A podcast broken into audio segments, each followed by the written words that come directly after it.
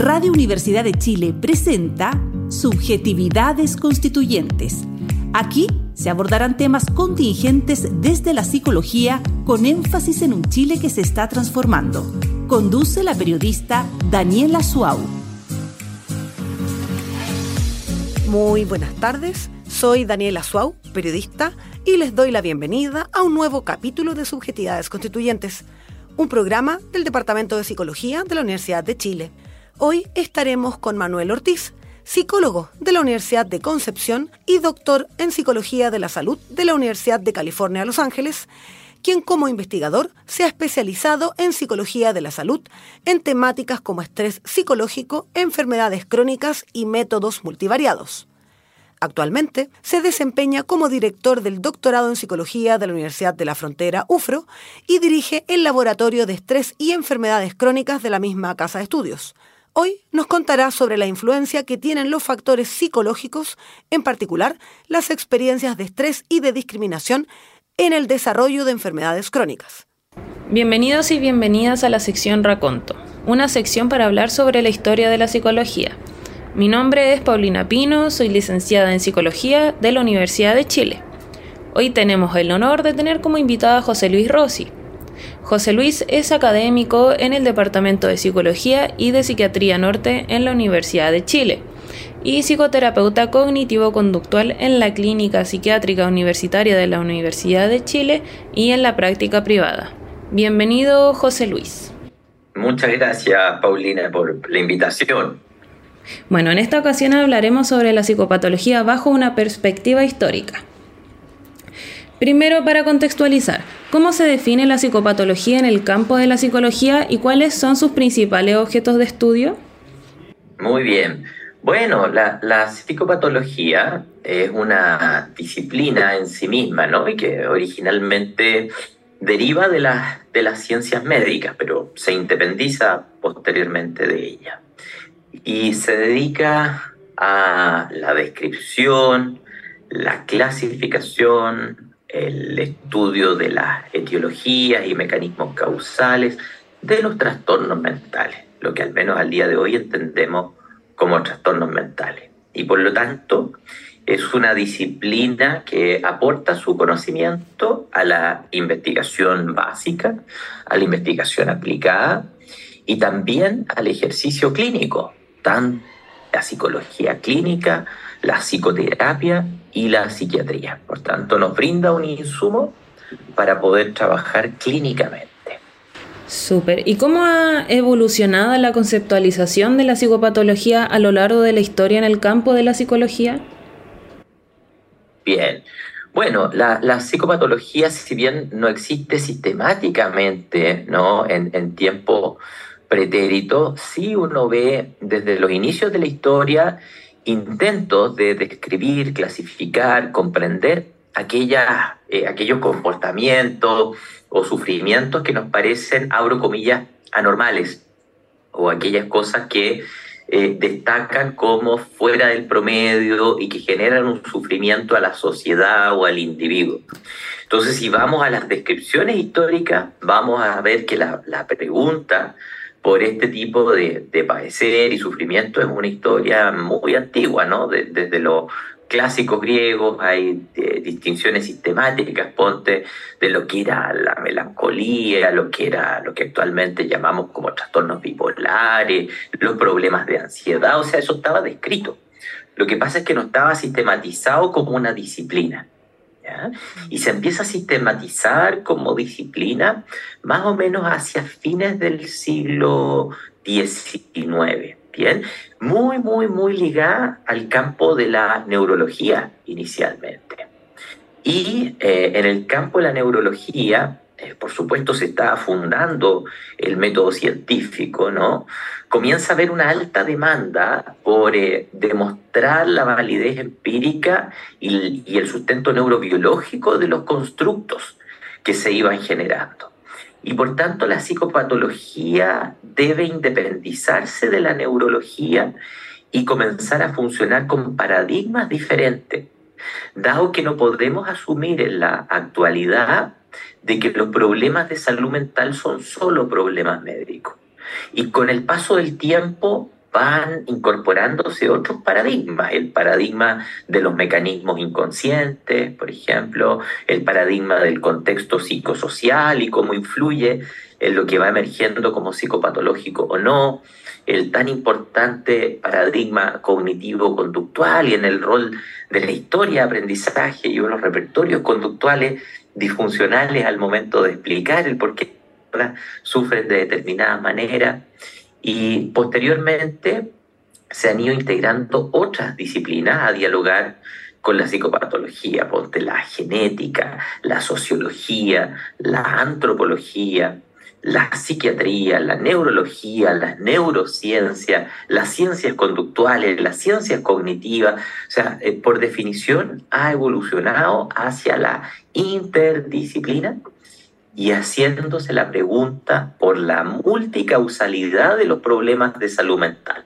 O sea, en síntesis, desde un paradigma médico más biológico, lineal, hasta un paradigma de la complejidad y de la multicausalidad. Yo creo que eso es, es como una línea eje que define la evolución del ¿Y cómo influyeron las creencias culturales y sociales en la interpretación de los trastornos psicopatológicos en diferentes periodos históricos?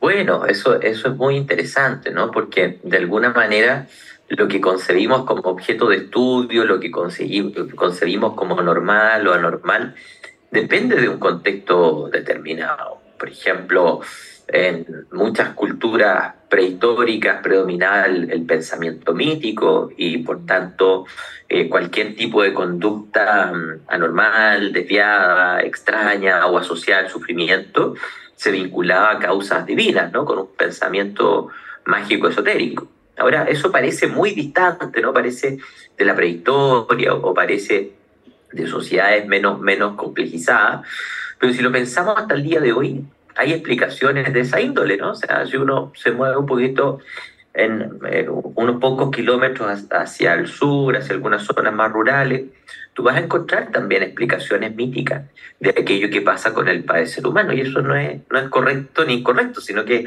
es una visión ¿no? de, por qué se mantienen eh, y aparecen estos fenómenos. Eh, tienes otros grandes periodos de la historia, por ejemplo la Edad Media, donde todos estos fenómenos eran interpretados desde una perspectiva demoníaca, o sea, lo sobrenatural, pero puesto en términos eh, valóricos.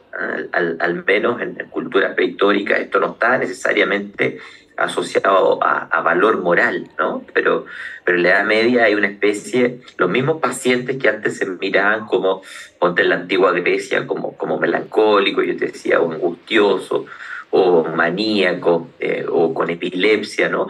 Pasan a ser finalmente eh, eh, poseídos, endemoniados, brujas, y por tanto eso cambia la manera en la cual tratamos el fenómeno, cómo lo vemos, cómo lo concebimos y cómo tratamos de modificarlo, ¿no?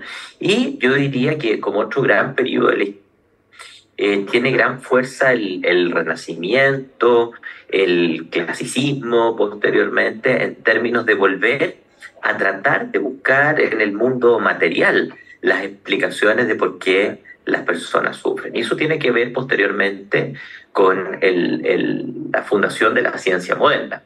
Y dentro de eso también tú vas viendo distintos periodos o tradiciones, ¿no? Tradiciones que se vuelven más próximas al método científico, tradiciones que se vuelven más mentalistas, tradiciones que se vuelven más personales al momento de explicar lo que ocurre en psicopatología, de buscar sentido, eh, eh, que dialogan con la filosofía, en fin, o sea, hay una evolución hacia la complejidad que también se nutre de distintos paradigmas en la, en la actualidad. Entonces, en síntesis, cambia según el modelo histórico en términos de lo que vemos, Segundo, las causas que le atribuimos a este sufrimiento y padecer. Tercero, cómo lo tratamos o cómo nos hacemos cargo de aquello que estamos viendo, ¿no? Claro, ¿y cómo se ha reflejado los avances científicos y tecnológicos en la investigación y en el tratamiento de la psicopatología a lo largo de los años? Bueno, eso, ha sido muy importante, ¿no? O sea, desde que se empiezan a sistematizar la, la psicopatología como disciplina, ya empiezan a haber avances descriptivos, avances clasificatorios, y hay una instauración de las nosologías psicopatológicas, es decir, intentos por delimitar los fenómenos a estudiar. Y ahí tiene un gran aporte desde mi perspectiva toda la, escuela suiza hacia fines del siglo pasado, la escuela alemana, la escuela fenomenológica de ¿no? También la, escuela psicoanalítica que, provee desde la clínica una serie de, mecanismos posibles causales para explicar lo que ocurre. Eh, pero posteriormente, con eh, los avances de las ciencias cognitivas, con los avances de la neurociencia, con los avances de la investigación básica, se van complejizando estos paradigmas explicativos y también se van dando soluciones prácticas para los problemas de salud mental que estudia la psicopatología y que permiten mejorar, mejorar la calidad de vida de los pacientes. Ponte en la actualidad es muy útil eh, todo el, desarrollo de las neurociencias, ponte de las neuroimágenes funcionales, que nos permiten no inferir causalidades, sino que buscar correlatos funcionales de la actividad cerebral cuando se activan fenómenos psicopatológicos. Entonces es muy interesante como tú puedes ver en vivo el cerebro de una persona, cómo comienza a activarse o inactivarse, a metabolizar o no metabolizar de cierta manera, cuando está teniendo fenómenos tan eh, difíciles y que causan tanto sufrimiento como ideas obsesivas o cuando está teniendo alucinaciones o visiones, como se dice tradicionalmente, ¿no? Eh, ese es un, ejemplo. Entonces eso nos, permite entender qué es lo que pasa y eso nutre también los avances de las terapéuticas, eh, no solo biológicas, sino que también psicosociales, ¿no? destacar también el avance de la neurogenética. La neurogenética también se ha aliado con la psicopatología, sobre todo en los ámbitos de entender las trayectorias causales, pero también ponte de modular los tratamientos que reciben las personas. Hay toda una, una rama ahora que se llama la farmacogenómica. ¿Qué tipo de remedio, fármaco, psiquiátrico le puedes hacer bien a una persona que padece un cuadro psicopatológico en función de su perfil neurogenético específico. Entonces eso permite eh, mirar trayectorias causales, identificar perfiles de riesgo y además precisar los tratamientos de aquello que estamos clasificando y que estamos definiendo. Entonces, en ese sentido creo que estamos en un momento maravilloso donde la interdisciplina está haciendo que la disciplina psicopatológica evolucione a, niveles que probablemente no habíamos pensado previamente. Estamos lejos de conocerlo todo sin duda, pero se ha ido complejizando mucho más a propósito de los aportes de la ciencia y de la tecnología. Súper. Bueno, para cerrar, ¿hay algo más que eh, le gustaría comentar acerca de la historia de la psicopatología? Eh, pensar de que el, estado actual que tenemos del conocimiento es eh, un estado mm, dinámico, es un estado que no, depende o, no puede ser definido como una verdad absoluta, sino que como toda la ciencia está en continua evolución, tenemos ciertos paradigmas descriptivos, tenemos ciertos paradigmas explicativos, pero sin duda no estamos en el punto culmine, ¿no? Porque no, hemos terminado de entender y probablemente nunca vamos a terminar de entender algo tan complejo como las aristas que constituyen el, sufrimiento humano. ¿no? Entonces, eh, invitar eh, a pensar ¿cierto? la disciplina como una disciplina en continua redefinición. Y segundo, de que aquello que nosotros concebimos como normal, anormal, también es muy dependiente del contexto histórico, cultural, sociológico, político, y, por tanto el, sufrimiento humano va a ir teniendo distintas expresiones a lo largo de la historia a propósito de estos cambios que son eh, permanentes en cómo evoluciona el ser humano, tanto desde el punto de vista biológico como desde el punto de vista cultural. Entonces, mantener las preguntas abiertas es extremadamente importante y no asumir verdades definitivas. Claro, muchas gracias eh, José Luis por la instancia. Realmente lo agradecemos mucho. Súper, muchas gracias a ti Paulina por la invitación. Muy interesante la pregunta. Hasta luego. Hasta luego. Estamos presentando Subjetividades Constituyentes con Daniela Suau. Estamos presentando Subjetividades Constituyentes con Daniela Suau. Ya estamos de regreso y nos encontramos con Manuel Ortiz, psicólogo de la Universidad de Concepción y doctor en Psicología de la Salud de la Universidad de California, Los Ángeles. Actualmente se desempeña como director del doctorado en Psicología de la Universidad de la Frontera y dirige el Laboratorio de Estrés y Enfermedades Crónicas de la misma universidad. Hoy nos contará sobre la influencia que tienen los factores psicológicos, en particular las experiencias de estrés y de discriminación en el desarrollo de enfermedades crónicas. Muy buenas tardes, Manuel. Bienvenido al programa. ¿Cómo estás? Hola, Daniela. Buenas tardes. Muy bien. Gracias por la invitación y feliz de poder compartir con ustedes hoy. Manuel, comencemos contándole un poco más a la audiencia en el entendido de que hay distintas psicologías en el fondo. Concretamente, ¿qué es lo que hace la psicología de la salud? Muy buena pregunta. Bueno, la psicología de la salud es una rama de la psicología que tiene como principal objetivo comprender el proceso de salud de enfermedad. Cuando me refiero al proceso de salud-enfermedad, básicamente quiero decir que lo que intentamos los psicólogos de la salud es comprender por qué las personas se enferman, qué hace que las personas finalmente contraigan alguna enfermedad. Pero no solamente eso, también nos interesa saber cómo reaccionan ellas cuando son diagnosticadas con algún eh, una enfermedad crónica, por ejemplo, o una enfermedad aguda, es muy importante, ¿no es cierto?, que podamos indagar en la reacción que ellos tienen, porque eso marca una diferencia importante en el pronóstico de esa patología. Y también porque uno siempre tiende a pensar, ¿no es cierto?, que estudiamos eh, la enfermedad, también nos interesa estudiar la salud y, entonces, y el bienestar, y por tanto también nos hacemos preguntas de por qué la gente se mantiene saludable.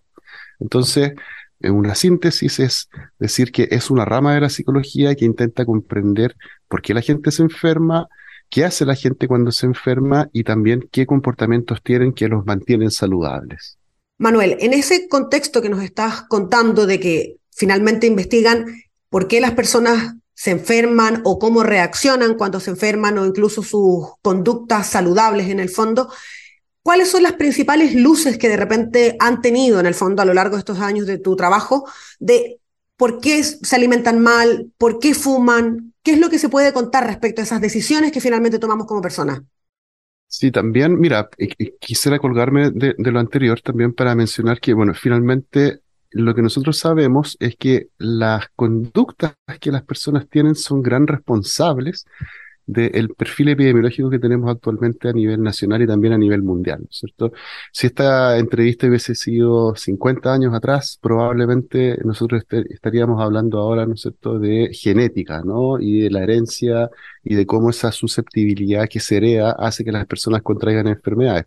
Nosotros como psicólogos de la salud no desconocemos el rol de la genética, sabemos que efectivamente hay componentes hereditarios en, en las enfermedades más prevalentes, pero también sabemos que son los comportamientos o las conductas que las personas tenemos las que finalmente hacen que se gatille la enfermedad o que aumente la probabilidad de desarrollar una enfermedad. Entonces, lo que sabemos es que no solamente esto es herencia, las personas que nos están escuchando pueden siempre decir, no, es que mi papá tenía diabetes o mi papá era hipertenso, nosotros sabemos que eso es importante considerar, pero también sabemos que es muy importante las conductas de las personas. Entonces, cuando nosotros nos preguntamos por qué nos enfermamos, no podemos eh, responsabilizar exclusivamente la genética, sino que también tenemos que mirar las conductas de las personas. Entonces, por ejemplo, ¿por qué las personas se pueden enfermar? Se pueden enfermar porque no tienen una conducta alimentaria que sea saludable porque no realizan actividad física en forma regular,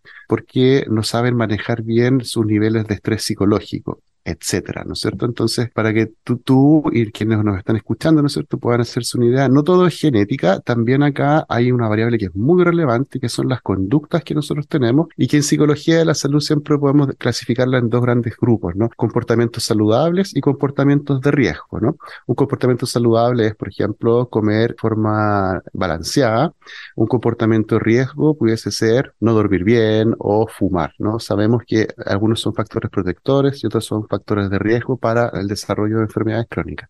Manuel, estabas comentando que si esta entrevista hubiera sido hace 50 años eh, tal vez las respuestas eh, serían distintas.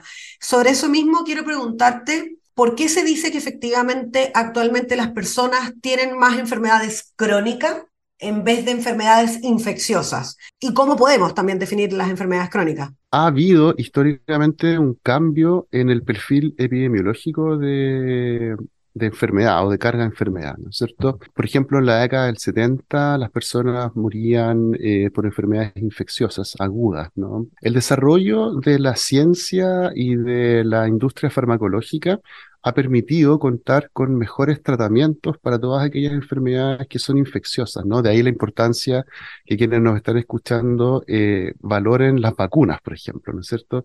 Sabemos que la posibilidad de que hayan vacunas previenen eh, la posibilidad de contagio de enfermedades agudas, ¿no? Eh, una enfermedad, por el otro lado, una enfermedad crónica es una enfermedad que también nosotros le, llamamos una enfermedad que no, no es transmisible, ¿ya? O no comunicable. Significa que yo adquiero esa enfermedad no porque me contagio producto de la interacción con otra persona, como por ejemplo lo que pasaba con el COVID, ¿no? O sigue pasando con el resfrío común o con la influenza, sino que más bien es una enfermedad que yo adquiero y esa enfermedad que yo adquiero es una enfermedad que está básicamente explicada por las conductas que las personas tenemos. Entonces, ¿qué ha pasado? Ha pasado que en la medida que la expectativa de vida ha aumentado y se ha prolongado, en la medida que la industria farmacológica ha mejorado la disponibilidad de tratamientos, lo que ha ocurrido entonces es que las enfermedades infecciosas han disminuido, ¿no es cierto?, en su contagio y en su incidencia. Y por otro lado, ha aumentado, ¿no es cierto?, el, el número de enfermedades que son crónicas o enfermedades no comunicables, ¿ya?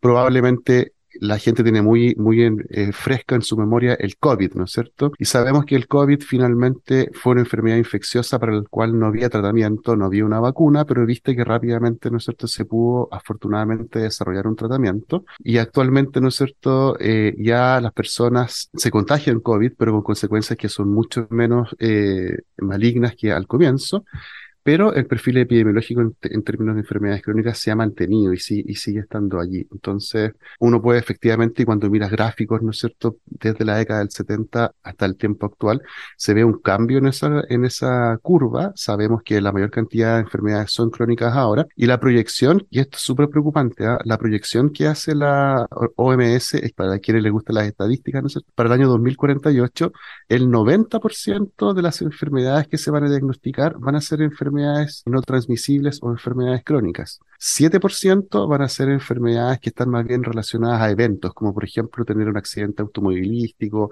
o que, claro, vayas caminando, ¿no es cierto?, y tengas un accidente. Y solo un 3% de las enfermedades que se van a diagnosticar a nivel mundial van a ser enfermedades infecciosas. Entonces, claramente necesitamos que la psicología pueda dar una buena respuesta a ese patrón de salud-enfermedad y de ahí entonces que la psicología de la salud tiene que ocupar un rol muy importante en el tratamiento que se va a hacer, que se tiene que hacer ahora, ¿no es cierto? Y que se va a hacer a futuro. Manuel, revisando algunas presentaciones ¿no? de, de tus investigaciones que llevas desarrollando en torno a esta temática, se habla de los años de estudio en la vida de las personas, ¿no? Como un factor que incide. Entonces me gustaría que nos cuentes por qué son tan determinantes los años de estudio ¿no? de las personas como para afectar su calidad de vida, su estado de felicidad y, por supuesto, su estado de salud. Mira, los, los años de escolaridad nosotros lo ocupamos siempre en investigación como una manera indirecta de medir eh, la posición social que las personas tienen o el nivel socioeconómico que las personas tienen. ¿no? Se entiende que mientras más años de escolaridad o de educación formal las personas tienen, probablemente pueden acceder a trabajos mejor remunerados y por tanto tienen un nivel socioeconómico más alto. Eso quiere decir entonces que en realidad la variable importante acá es el nivel socioeconómico, solo que nosotros la medimos indirectamente por medio de los años de educación. ¿Qué sabemos? Sabemos que este mismo perfil epidemiológico del cual yo te hablaba, por ejemplo, los niveles de obesidad, por ejemplo, hipertensión o diabetes, son muy altos en la población mundial y son muy altos en la población chilena. Sin embargo, cuando tú empiezas a mirar un poco cómo se distribuye este perfil, nos damos cuenta, lamentablemente, que las personas que tienen menos años de educación, o si tú quieres decirlo, menor nivel socioeconómico, son personas que tienen una carga de enfermedad mayor. Es decir, si tú tienes menos ingresos, es más probable que tú desarrolles una enfermedad crónica eh, y es más probable, ¿no es cierto?, que tú puedas incluso llegar a fallecer de aquella, de aquella enfermedad crónica. ¿Por qué ocurre esto? por varias razones. Primero, una variable que es muy interesante de investigar, nosotros la llamamos como la alfabetización en salud o la literacidad en salud. Tiene esto que ver con el nivel de conocimiento general que las personas pueden tener sobre procesos de salud o enfermedad. Otra variable tiene que ver con el acceso a mejores prestaciones o a mejores tratamientos de salud, ¿no es cierto? Sabemos que la gran mayoría de los chilenos se atienden FONASA, la última estadística que salió un mes atrás eh, refería a que 16 millones de chilenos se atienden en FONASA y el sistema público, de alguna manera, eh, a diferencia del sistema privado de salud, tiene algunas deficiencias como la oportunidad con la cual tú te puedas atender, la velocidad con la cual tú puedas recibir un tratamiento y también, ¿no es cierto?, el tipo de tratamiento que tú puedas recibir. Entonces, las personas que tienen un nivel socioeconómico más bajo son personas que no necesariamente acceden con la misma velocidad que debieran a un tratamiento, a eso hablamos con la oportunidad, ¿no es cierto? Y por otro lado, con la calidad. Y con esto quiero ser súper claro, ¿ah? no, quiero, no quiero con esto pensar que la gente se quede con la idea de que el sistema público de salud es malo. Sin embargo, los costos que implica un tratamiento probablemente, ¿no es cierto?, hacen que si tú tienes un nivel socioeconómico más alto, puedas adquirir el tratamiento último, ¿no es cierto?, el que está más vigente y el que por supuesto también es más caro. Tener un nivel socioeconómico más alto también se asocia con, por ejemplo, que tú tengas menores estresores, ¿no? Tú puedes vivir en un sector o en un barrio que es más seguro. Eso facilita, por ejemplo, que tú puedas salir a caminar, que tú puedas hacer actividad física sin tener eh, temor, ¿no es cierto?, a que algo te pueda ocurrir. Entonces, el nivel socioeconómico es una variable que es relevante no por el hecho de que tú tengas más o menos dinero, sino que tiene que ver con el acceso que te permite tener una billetera, ¿no es cierto?, que puede pagar eventualmente mejores prestaciones, que si no te gusta el médico te puedes cambiar, ¿no es cierto?, que si el tratamiento que te están dando no te, no, tú sientes que no te está funcionando, puedes optar a otro diferente pero también, ¿no es cierto?, te permite vivir en, con un entorno social que de alguna manera también facilita que tú puedas tener un mejor estilo de vida. Manuel, complementándolo con el tema que estabas mencionando recién respecto a la obesidad, ¿cómo opera esta misma relación, pero en el terreno de no solamente el acceso al médico, sino tal vez en el acceso a la información que las personas pueden tener respecto a la alimentación y cómo repercute esto en el estado nutricional de las personas? Se produce una relación similar a la que, a la que recién mencionaba, ¿no es cierto? Nosotros también sabemos que cuando analizamos el perfil eh, en términos de sobrepeso u obesidad en los chilenos, también hay una, hay una diferencia, el perfil se invierte. Quiere decir esto, ¿no es cierto?, que un nivel socioeconómico más bajo vamos a encontrar mayores niveles de sobrepeso y obesidad que en niveles socioeconómicos más altos. ¿Por qué ocurre esto? También en, una, en línea con lo que antes mencionamos, probablemente tú puedes acceder a una canasta nutricional de mejor calidad, ¿no es cierto? Es más fácil, sabemos lamentablemente, si que ustedes van al supermercado y se pasean por el pasillo de las verduras, que por ejemplo una lechuga es probablemente más cara que un paquete de maní, ¿no es cierto? O que, no quiero hablar de marcas acá, entonces, que una galleta, ¿ya? O sabemos que los alimentos que son más sanos son alimentos que son más caros y por tanto, lamentablemente, para poder tener acceso a alimentos de mayor calidad nutricional, tú necesitas, ¿no es cierto?, que tu cuenta final sea más cara también.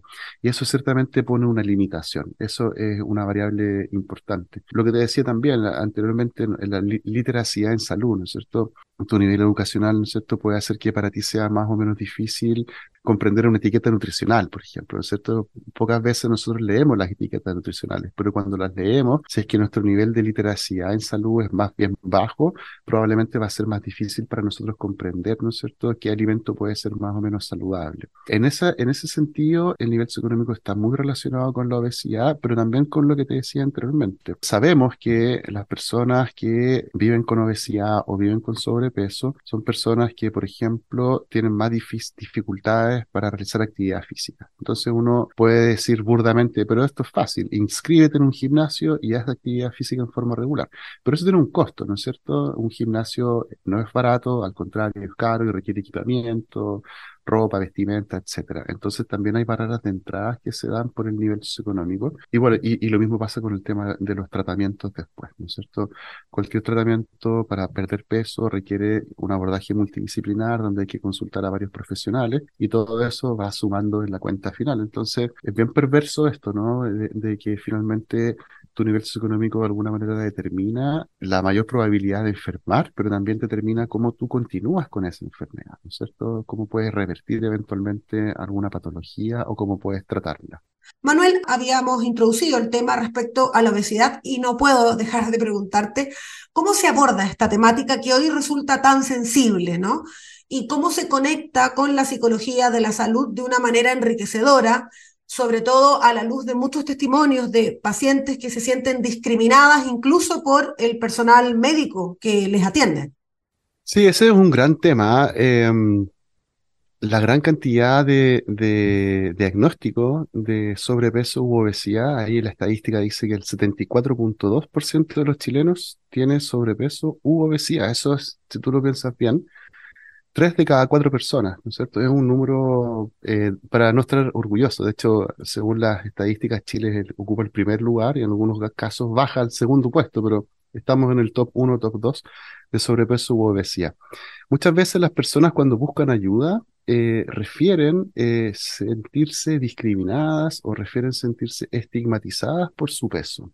Esto es un fenómeno que se ha venido estudiando desde hace varios años ya en Estados Unidos, en, Europa, y desde hace menos tiempo en Chile. El estigma de peso, que es el concepto que nosotros, que nosotros trabajamos, ¿no es cierto? Es un fenómeno bien particular que tiene que ver, ¿no es cierto?, con sentirse de alguna manera devaluado o poco valorado, digámoslo de esa manera, producto de tener un cuerpo grande, ¿no? Cuando me refiero a un cuerpo grande, me refiero al típico, cuando nosotros pensamos en el, el índice de masa corporal, ¿no es cierto? Pero eso, el cuerpo grande va más allá de, un, de, de, un índice de masa corporal alto, porque tú puedes ser una persona deportista muy alta, ¿no es cierto?, que tiene un cuerpo grande y de todas maneras las personas pueden referir que son víctimas de estigma de peso. Ahora, ¿cómo se manifiesta esto? ¿Dónde la gente lo vive? Esto ocurre de forma cotidiana. Desde las personas con las que nosotros trabajamos nos dicen, bueno, yo voy al retail a comprarme alguna prenda de ropa y las personas que me atienden me dicen que no tienen tallas o que las tallas grandes están al fondo del pasillo o las personas dicen que se sienten observadas por otros, ¿no? Como que la gente los mira o que los niños les hacen comentarios sobre su apariencia física, inclusive los adultos, ¿no? Como que igual yo yo tiendo a pensar que de alguna manera los chilenos hemos ido cambiando un poco en ese sentido, pero aún así, hace un tiempo atrás habían rutinas de los humoristas sobre el peso, ¿no es cierto?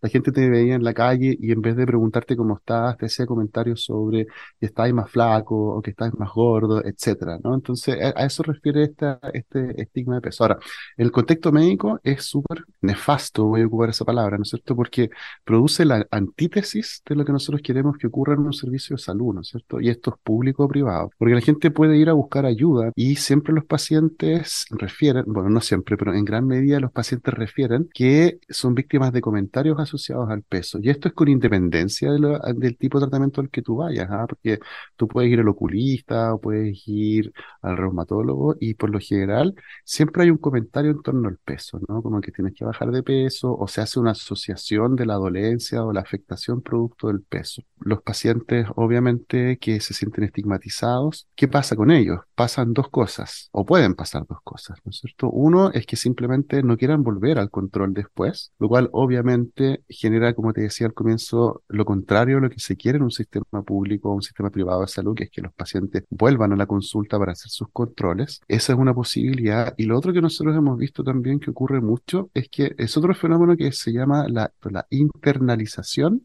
del sesgo de peso, ¿ya? Y es que las personas empiezan de alguna manera a creer lo que se piensa en relación a las personas que tienen sobrepeso o tienen obesidad, ¿no es cierto? Y es esta creencia errónea de que las personas tienen, eh, quieren estar con sobrepeso, ¿no es cierto? O que son débiles de carácter, o que no tienen voluntad, o que les cuesta, ¿no es cierto?, mantenerse saludables, ¿no? Entonces, las personas se sienten menos atractivas, se sienten menos efectivas en el trabajo, etcétera, ¿ya? Por ahí vemos un, un efecto que es muy importante, porque no solo es la experiencia cotidiana, sino que además las personas pueden internalizar o llegar a creer aquello que las personas dicen. Entonces genera un efecto doble. Por un lado, tú te sientes discriminado, pero por otro lado, tú empiezas a creer también que lo que las personas te dicen es correcto o es cierto. Y nuevamente, ambos fenómenos, el estigma de peso y la internalización de este sesgo de peso, van a generar que finalmente las personas dejen de cumplir con los tratamientos, no consulten a los médicos, ¿no es cierto? Y tiendan más bien a eh, alejarse de los sistemas de salud. Manuel, ¿eso es lo que se llama el proceso obesogénico? Sí, es el, el proceso nosotros hablamos de ambientes obesogénicos o hablamos de procesos obesogénicos, ¿no es cierto? Un ambiente obesogénico es un ambiente que, si tú lo piensas bien, determina o eh, coayuda a que las personas tiendan a desarrollar sobrepeso u obesidad. Por ejemplo, tú vas caminando por eh, un barrio en Santiago o acá en Temuco, donde yo estoy, y lo que tú ves es que hay bares, hay restaurantes de comida rápida, tú vas a un supermercado y las islas que hay, ¿no es cierto?, con papas fritas, comida no saludable, son mucho más eh, numerosas que las de comida saludable. El precio, ya lo conversamos, ¿no es cierto?, de acceso a esto eh, eh, es mucho más económico la comida rápida que una comida saludable, ¿no es cierto? Si tú le preguntas a cualquier persona cuánto le cuesta financiar un almuerzo de comida rápida versus un almuerzo saludable, te va a decir que la comida rápida es mucho más económica que la comida saludable. Por tanto, eso es un ambiente obesogénico, ¿no es cierto? Y en el caso del estigma de peso, nosotros sabemos que genera una reacción psicológica que estudiamos en el laboratorio de estrés y salud, que es obviamente el estrés psicológico. Y el estrés psicológico actúa de alguna manera como un gatillante de respuestas fisiológicas de respuestas conductuales y de respuestas emocionales que finalmente contribuyen a que la gente vuelva a ganar peso, ¿no es cierto? Yo te decía, por ejemplo, si yo me estreso y yo no quiero volver al control con el médico, es muy poco probable que yo pueda saber cómo lo estoy haciendo, ¿no es cierto? Si yo me estreso y genero afectividad negativa o afecto negativo, es más probable que yo quiera comer alimentos que no son saludables, ¿no? Por lo general, cuando las personas se sienten estresadas, quienes nos están escuchando en su casa, les hago esta pregunta, ¿no es cierto? Cuando ustedes se sienten estresados, ¿qué quieren comer? ¿Quieren comer lechuga o quieren comer un, pedazo de torta o quieren comer papas fritas, ¿no es cierto? Lo más probable es que me van a decir las dos últimas cosas, alimentos que son altos en grasas y en azúcares. Y eso obviamente cuando se come en forma frecuente y reiterada hace que la probabilidad de eh, aumentar el peso sea mayor, ¿no es cierto? Entonces, eh, a eso me refiero con un ambiente besogénico. Y finalmente hay una serie de respuestas fisiológicas que no vale la pena discutir ahora, pero que también nosotros sabemos, ¿no es cierto?, se asocian con una mayor ganancia de peso. Entonces, definitivamente, ser estigmatizado por el peso tiene un componente eh, que es afectivo, que es cognitivo, conductual y también fisiológico. Y todo eso, ¿no es cierto? Nosotros hablamos que es un proceso o un ambiente obesogénico que es propicio para desarrollar eh, sobrepeso. Manuel, no quiero llevarte como forzosamente al campo médico porque sé que propiamente tal no es tu área, pero ¿cuál es esa distinción entre la obesidad, del sobrepeso? Porque también otra de las corrientes que ha crecido mucho el último año es el famoso concepto body positive, ¿no? Que incluso hay influenciadores, ¿no? asociados en el fondo a esta categoría. Entonces, ¿cuándo podemos hablar de que el sobrepeso camina hacia la obesidad y por lo tanto se podría transformar en una enfermedad crónica que por supuesto afecte la vida de las personas. ¿Es posible hacerlo hoy en 2023 considerando todos estos avances que han habido, inclusive sumado al body positive, el no se habla del cuerpo ajeno? Sí, mira, la forma de, determinar el sobrepeso u obesidad sigue siendo la misma de siempre, ¿no? Que es este cálculo que se hace del índice de masa corporal, que es una proporción entre la estatura y el peso de las personas, ¿no? ¿Por qué se ocupa el IMC? Se ocupa por una razón que es, que es de fácil medición, ¿no es cierto? O sea, basta con que tú te subas una pesa y medir la estatura y uno puede tener una idea, ¿no es cierto?, de en qué perfil tú te ubicas, ¿no es cierto? Hay muchos detractores del IMC porque plantean un poco lo que te mencionaba hace un, un rato atrás, ¿no es cierto? Que es que hay personas de cuerpo grande que no necesariamente son personas que tienen un perfil o un patrón alterado de salud, ¿no es cierto? Por ejemplo, tú puedes pensar en deportistas, ¿no? Imagínate un deportista de, de fútbol americano, ¿no es cierto? O de la NBA que juega básquetbol, que son tipos que miden más de dos metros, seguramente pesan más de 120 kilos esas personas probablemente tienen un índice de masa corporal elevado que los sitúa en sobrepeso o los puede situar incluso en obesidad Sin embargo, por el hecho de ser deportistas, tienen todos sus, parámetros fisiológicos, los que típicamente uno les manda, el médico nos manda hacer, ¿no es cierto? Glicemia, colesterol, etcétera, saludables. Entonces, hay muchos detractores del IMC. Se ocupan otras medidas, como por ejemplo el perímetro de la cintura o la proporción entre la cadera y la cintura, que desde un punto de vista antropométrico pudiesen ser mejores indicadores que el IMC. Ahora, el body positive es una tendencia que se ha, claro, como, como tú dices, ¿no es cierto?, producto de varios influencers, se ha puesto de moda. Yo creo que hay que ser responsable con esto. Si bien es cierto, nosotros debemos, debemos transitar hacia la aceptación de la diversidad en todo el amplio espectro de la palabra, eso incluye también la aceptación de las distintas formas corporales, ¿no es cierto? Personas altas, bajas, más delgadas, menos delgadas. Sin embargo, no hay que dejar de lado que efectivamente hay mucha evidencia que señala que el IMC elevado es un factor de riesgo para desarrollar enfermedades, ¿no es cierto? Entonces, yo creo que hay que tener una línea, hay una línea delgada, ¿no es cierto?, entre lo que es la aceptación de tu propio cuerpo pero también, ¿no es cierto?, no hay que perder de vista que eventualmente un IMC elevado es un factor de riesgo para enfermedades que son las más prevalentes en Chile y a nivel mundial, por ejemplo, diabetes mellitus tipo 2, eh, hipertensión, etcétera, ¿no? Hay personas que pueden no estar de acuerdo conmigo, y está bien, ¿no es cierto? De hecho, de eso se trata, pero nosotros sabemos, por ejemplo, cuando tú tienes una persona con diabetes tipo 2 que baja de peso, eventualmente esa diabetes tipo 2 se puede revertir, ¿no? Entonces, ciertamente el, el, el peso corporal es una variable que nosotros consideramos un factor de riesgo que no, no podemos dejar de lado. Yo creo que, yo creo que más que preocuparnos de, del IMC en, en sí, yo creo que hay que ser más bien cuidadoso con las opiniones que nosotros vertimos sobre otras personas, ¿no? Eso yo creo que es el punto principal. Has mencionado a lo largo de la entrevista el estrés psicológico y me gustaría preguntarte cuáles son los estresores, ¿no? Y más importante aún, cómo se enfrentan de una manera saludable.